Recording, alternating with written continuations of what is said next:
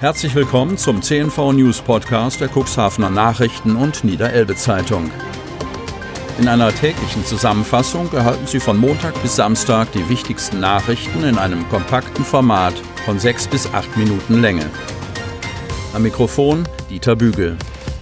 Dienstag, 4.8.2020. Sorge wegen AKW-Rückbaus. Samtgemeindebürgermeister Harald Zarte schreibt Schleswig-Holsteins Umweltminister. Von Wiebke Kramp, Kreis Cuxhaven. Diesseits der Elbe regen sich Widerstand und Unbehagen. Befürchtet werden zu hohe Radioaktivitätswerte beim Rückbau des Atomkraftwerkes Brockdorf. In einem Brief an den Schleswig-Holsteiner Umweltminister Jan Philipp Albrecht, Grüne, macht Landhadelns Samtgemeindebürgermeister Harald Zarte, parteilos, deutlich, dass er die Grenzwerte für radioaktive Stoffe und ein Zwischenlager für strahlende Abfälle auf dem Kraftwerkgelände kritisch bewertet. Anlass seines besorgten Schreibens sind die Umweltverträglichkeitsprüfung für die Stilllegung und den Abbau des Atomkraftwerkes Brockdorf und das Genehmigungsverfahren zur Errichtung und Betrieb eines Zwischenlagers für schwach- und mittelradioaktive Abfälle und Reststoffe. Beantragt werden die Vorhaben von den Gesellschaften Preußen Elektra sowie Kernkraft Brockdorf. In dieser Angelegenheit hatte sich bereits zuvor das Aktionsbündnis für verantwortungsvollen AKW-Rückbau zu Wort gemeldet und an Politik und Öffentlichkeit gewandt. Ihre hiesigen Sprecherinnen sind Dr. Silke Eulenstein und Dr. Gisela Penteker, beide Otterndorf, sowie Elke Roskosch, Buntemeyer, Cuxhaven. Sie wollen gemeinsam mit Aktionspartnern in Schleswig-Holstein erreichen, dass bei der Stilllegung des Atomkraftwerkes Brockdorf aktuell höchste Filterstandards angewandt werden und Grenzwerte für die Einleitung radioaktiver Stoffe so niedrig wie möglich ausfallen. In Harald Zarte findet die Bewegung und ihr Fordern nach höherem Schutz für Mensch und Umwelt ein Mitstreiter, der in seinem aktuellen Schreiben an den Umweltminister in Kiel kritisiert, dass die Grenzwerte den Werten aus bisherigen Leistungsbetrieb des Kraftwerkes entspräche, die jedoch in den zurückliegenden Jahren nachweislich nur zu einem Bruchteil ausgeschöpft worden seien. Zarte bittet um Prüfung, ob man nicht, wie bereits beim AKW Brunsbüttel, Grenz- und Einleitungswerte herabsetzen könne. Kollision mit Auto, Motorradfahrer schwer verletzt. Wurster, Nordseeküste. Ein junger Motorradfahrer hat sich bei einem Verkehrsunfall in der Gemeinde Wurster Nordseeküste schwer verletzt. Er war mit einem Pkw kollidiert. Eine 57-jährige Autofahrerin aus Hessen wollte am Sonntag gegen 14.30 Uhr zwischen den Ortschaften Padingbüttel und Misselwaden nach links auf ein Grundstück abbiegen. Ihr kam allerdings ein 24-jähriger Bremerhavener mit seinem Motorrad auf der Kreisstraße 68 entgegen. Nach eigenen Angaben unterschätzte sie die Geschwindigkeit des Motorradfahrers. Der 24-jährige konnte nicht mehr rechtzeitig bremsen und prallte gegen das Auto.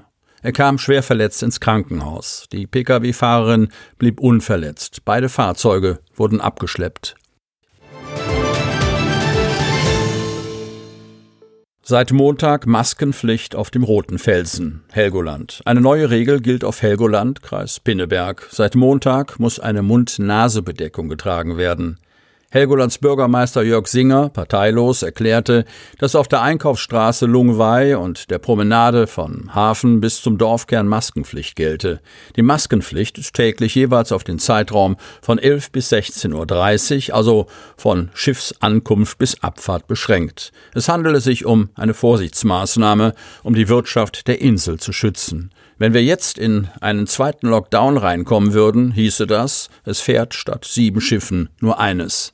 Das wäre für viele hier das komplette Aus. Das wollen wir alle nicht, sagte er NDR Schleswig-Holstein. Die Regel soll zunächst einmal für zwei Wochen gelten.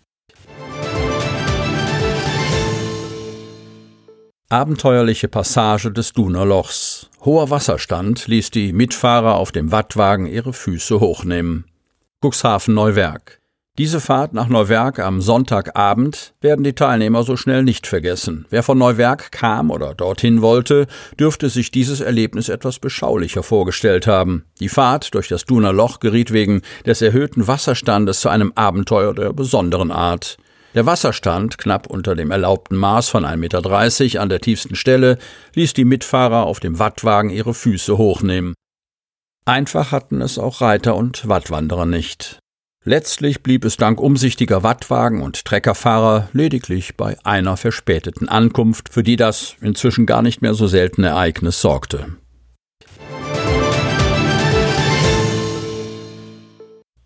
Ende des Leerstands in Sicht.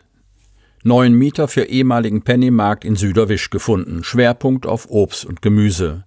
Von Maren Resewinne, Cuxhaven. Die Tinte der Unterschriften auf dem Mietvertrag ist gerade mal trocken. Der Mietvertrag läuft bereits seit dem 1. August und Makler Günther Hesse rechnet nach einer zügigen Renovierung mit einem schnellen Start. In den früheren Pennymarkt im Stadtteil Süderwisch soll demnächst ein Lebensmittelgeschäft mit Schwerpunkt Obst und Gemüse einziehen. Bei dem Mieter handelt es sich nach Angaben Günter Hesses zufolge um einen Geschäftsmann aus Stade mit einschlägiger Erfahrung. Er rechnet damit, dass das Sortiment mehr als nur Obst und Gemüse umfassen wird. Selbst die Einrichtung eines kleinen Cafés hält er für im Rahmen des Möglichen. So oder so, für die Einwohnerinnen und Einwohner der Stadt als Süderwisch, die sich spätestens seit der Schließung des Pennymarktes abgehängt fühlten, zählt jede Form der Nahversorgung und des sozialen Miteinanders. Dass nach einigen Jahren auch noch der Bäckerwagen von der Ecke Süderwisch Pommernstraße abgezogen wurde, der bis dato einer der letzten verbliebenen Treffpunkte zum Klönen gewesen war, wird bis heute von den Anliegerinnen und Anliegern beklagt. Hinzu kam der Rückzug der Stadtsparkasse, die nach der Geschäftsstelle auch noch den Zugang zum Geldautomaten geschlossen hat. Mehrere Taten. Diebe unterwegs in Cuxhaven. Cuxhaven. Zu mehreren Diebstählen ist es am Wochenende in Cuxhaven gekommen. Die Polizei sucht Zeugen. Sonntagmorgen hebelten Unbekannte zwischen 5.30 Uhr und 10 Uhr den Briefkasten eines Lokals in der Deichstraße auf. Darin lag ein Schlüssel, mit dem sich der oder die Täter Zugang zum Lokal verschafften. Anschließend stahlen sie Bargeld aus der Kasse. Zwischen 2 und 8 Uhr am Sonntag nahm Unbekannte ein Kleinkraftrad am Lappeplatz mit. Das rote Rad der Marke Explorer war mit einem Felgenschloss gesichert. Im Zeitraum von Sonnabend 22.30 Uhr bis Sonntag 16.30 Uhr rissen sich Diebe den gesicherten Akku eines E-Bikes in der Cuxhavener Straße unter den Nagel.